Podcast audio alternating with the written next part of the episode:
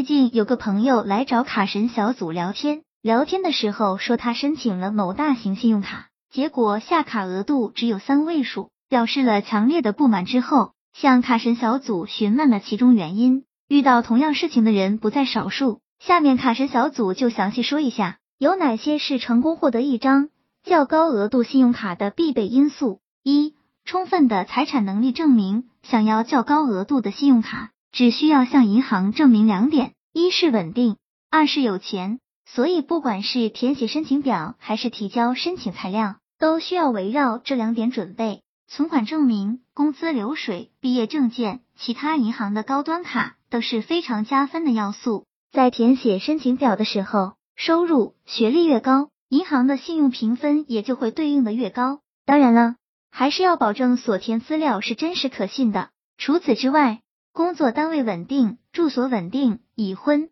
已育都是银行审核时的加分项。二、选择适当的信用卡，信用卡是有级别的，一般情况下，白金、钛金、铂金卡甚至黑卡的额度是最高的。白金卡的额度大部分在五万以上，金卡的额度大致在一万至五万之间，而普卡的批核额度一般在一万以下。所以，想要申请更高额度的卡。当然是要瞄准中高端的信用卡申请了。需要注意的是，大部分白金卡的申请要求都比较高。如果是初次申卡，不妨从金卡开始。不过，有一些入门级的白金卡也值得一试。在这里，卡神小组要提醒各位的是，千万不要盲目信任代办高额度信用卡的所谓机构，亏钱事小，万一资料被挪作他用，就真的得不偿失了。因为朋友们可以想象。他们要帮你包装多少信息，才能达到银行下发的所谓高额度信用卡的级别？有那么简单吗？